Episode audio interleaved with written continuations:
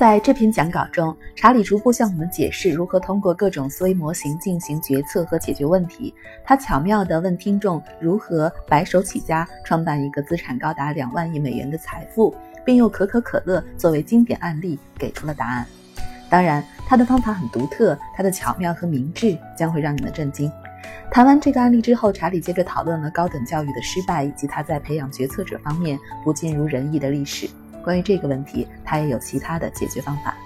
这次演讲是在1996年在一个不对外公开的场合发表的。查理建议编者提醒你们，大多数人并不理解这篇讲稿。查理说，这次演讲极其失败，并且人们之后发现这篇演讲很难懂，甚至将演讲稿仔细读过两遍之后，还是觉得很费解。在查理看来，这些结果有着微妙的教育意义。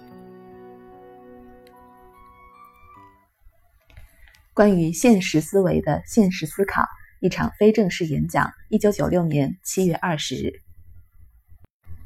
我的演讲题目是关于现实思维的现实思考，后面带着一个问号。在漫长的职业生涯中，我掌握了一些超级简单的普遍观念，我发现他们对解决问题很有帮助。现在我将要讲述五个这样的观念，然后再向大家提出一个极难回答的问题。这个问题实际上是这样的。如何用二百万美元的初始资本打造一家价值高达两万亿美元的企业？两万亿美元的数额足够算得上是一种现实成就。接下来，我将会利用我有用的普遍观念，尝试去解决这个问题。最后，我将会指出我的论证的重要的教育意义所在。我会这样结束演讲，因为我的目的是教育性的。所以，今天的游戏是和大家一起来寻找更好的思维方法。第一个有用的观念是，简化任务的最佳方法一般是先解决那些答案显而易见的大问题。第二个有用的观念跟伽利略的论断如出一辙。伽利略说，唯有数学才能揭示科学的真实面貌，因为数学似乎是上帝的语言。伽利略的看法在乱糟糟的日常生活中同样有用。如果缺乏数学运算能力，在我们大多数人的生活中，你们将会像一个参加踢屁股比赛的独腿人。第三个有用的观念是，光是正面思考问题是不够的，你必须进行反面思考。就像有个乡下人说过的：“他要是知道他的死亡地点就好了，那他就永远不会去那里。”实际上，许多问题是无法通过正面思考来解决的。所以，伟大的代数学家卡尔雅各比经常说：“反过来想，总是反过来想。”毕达哥拉斯学派也同样通过逆向思考证明了二的平方根是一个无理数。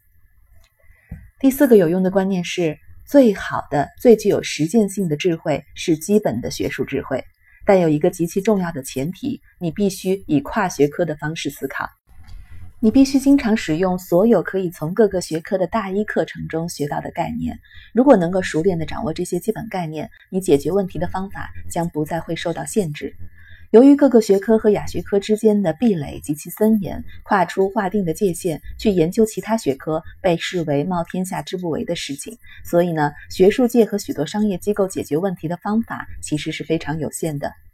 你必须反其道而行，采用跨学科的思维方式。用本杰明·富兰克林的话说，就是如果你想要完成，就自己着手去做；如果不想，就让别人去做。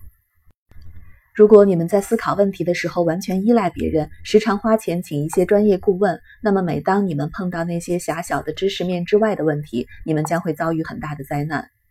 你们不但要浪费很多精力去处理复杂的合作问题，而且还将会遇到肖伯纳笔下那个人物所说的状况。每个职业最终都是蒙骗外行人的勾当。实际上，肖伯纳笔下的人物还低估了肖伯纳讨厌的那些行业的危害。通常来说，你的眼界的狭窄的专业顾问，并不是给你故意耽误事，而是他们潜意识偏见就会给你们带来麻烦。他的利益出发点跟你们不一样，所以他的认知往往是有缺陷的。他还拥有下面这句谚语所揭示的心理缺陷：在拿着铁锤的人看来，每个问题都像钉子。第五个有用的观念是，真正的大效应，也就是共同的效应，通常在几种因素的共同作用下才会出现。例如，多年以来，许多人的肺结核之所以能够治愈，是因为他们同时服用了三种药物。其他的共同效应，比如说飞机的飞行，也是遵循同样的模式。现在是时候提出我的现实问题了：问题是这样的：在1884年的亚特兰大，你们和其他二十个同伴来到一个古怪而有钱的亚特兰大市民面前，他的名字叫格罗兹。你们和格罗兹有两个共同点：第一，你们经常使用这五个有用的观念来解决问题；第二，你们掌握了1996年大学所有必修课中的基本概念。然而，这些基本概念的所有发现者和例证都出现在1884年之前。你们和格罗兹对1884年以后发生的事情一无所知。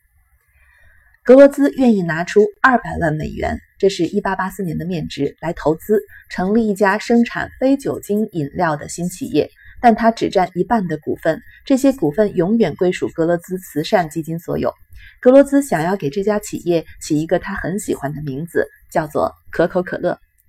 如果有人能够令人信服地说明他的企业计划将会使得格罗兹的资金的资产在一百五十年后达到一万亿美元，也就是说，在每年拿出大量的盈利作为股东分红派发之后，格罗兹基金到二零三四年仍然将拥有一万亿美元的资产，那么这个人将得到另外一半的股权。这个计划如果成功，新公司的价值将达到两万亿美元，即使它历年分发的红利数以几十亿美元计。你们有十五分钟的时间可以用来进行陈述。你们将对格罗兹说些什么呢？下面是我的方法，我将要对格罗兹说的话，我将只使用每个聪明的大二学生都应该知道的有用观念。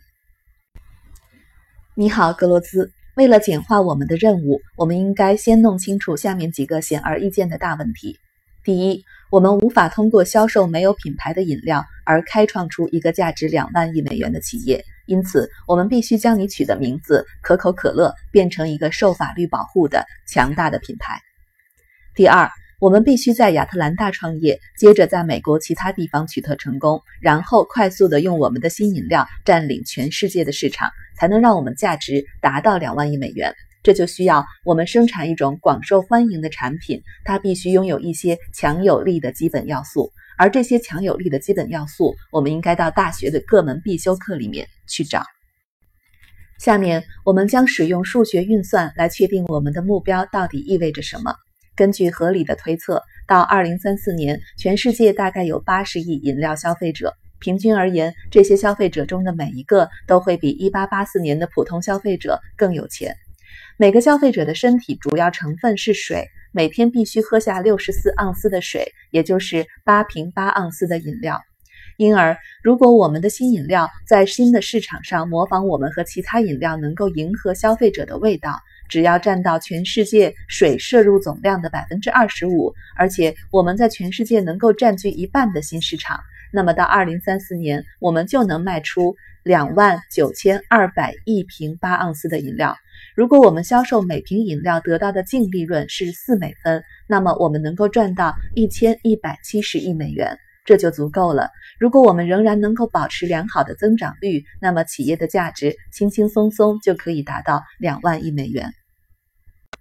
当然，最大的问题是在二零三四年，每瓶饮料赚取四美分的利润是不合理的。如果我们能够发明一种广受欢迎的饮料，答案则是肯定的。一百五十年是一个很长的时间，美元和罗马的德拉克马一样，一定会贬值的。相应的，世界各地的普通饮料消费者的真实购买力将会上升。由于花相对较少的钱就能改善消费体验，所以消费者的水摄入量将会迅速上涨。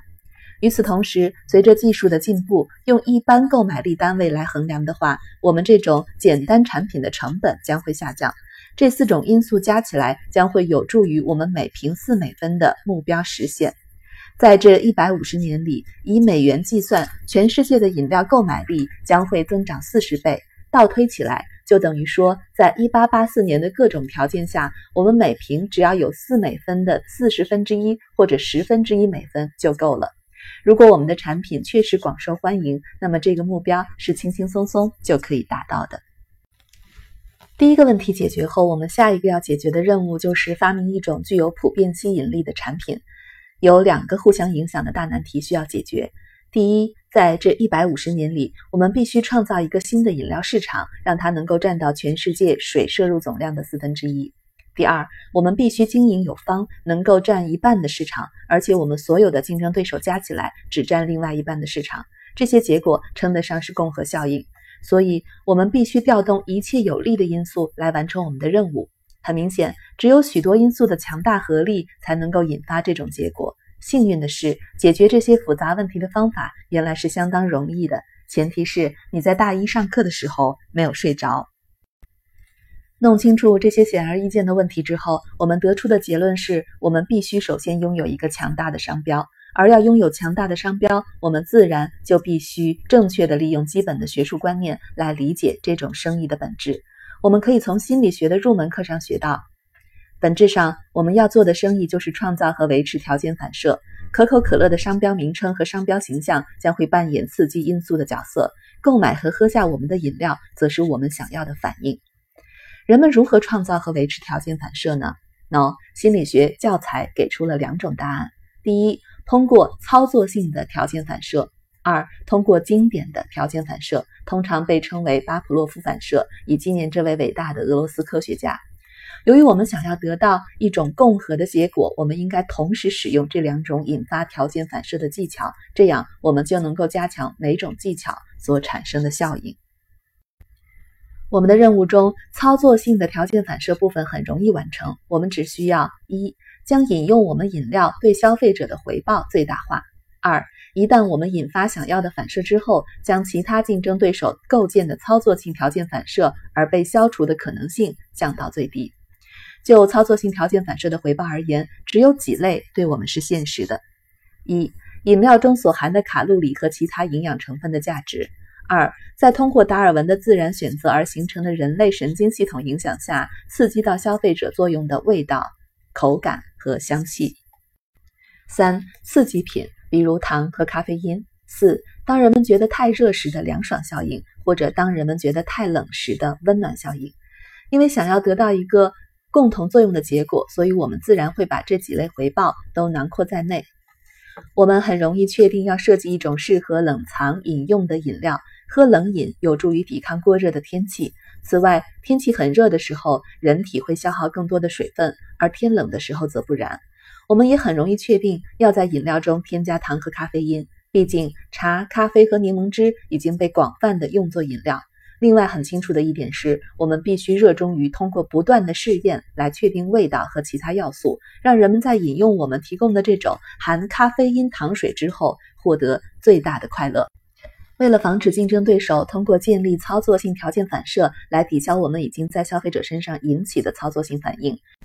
我们要做的事情也很明显。我们公司应该致力于在最短的时间内让世界各地的人随时都能喝上我们的饮料。毕竟，一种竞争性产品如果未经尝试，就很难鼓励人们养成另外一种截然不同的习惯。每个结了婚的人都明白这个道理。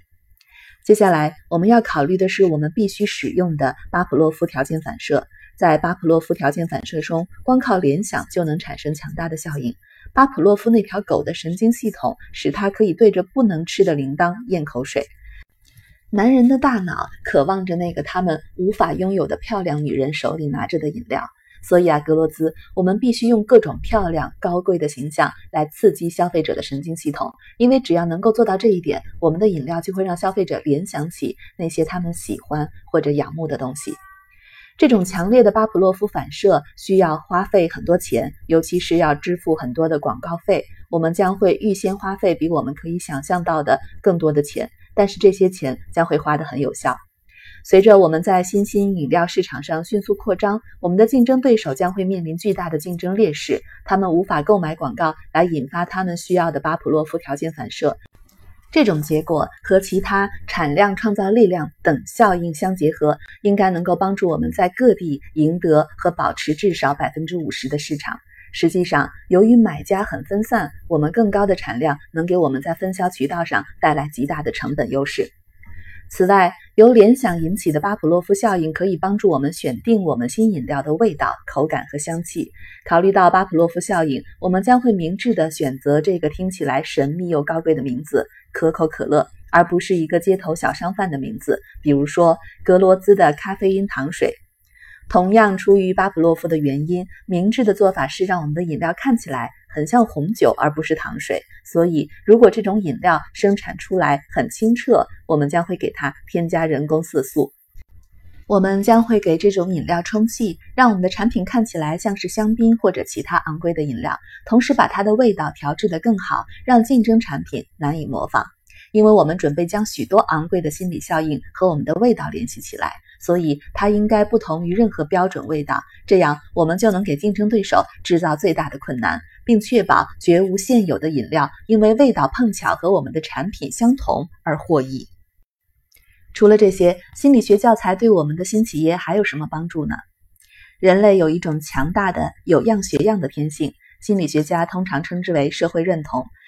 社会认同仅仅由于看到别人的消费而引起的模仿性消费，不但能够让消费者更加容易接受我们的产品，而且还能让消费者觉得自己得到了更多回报。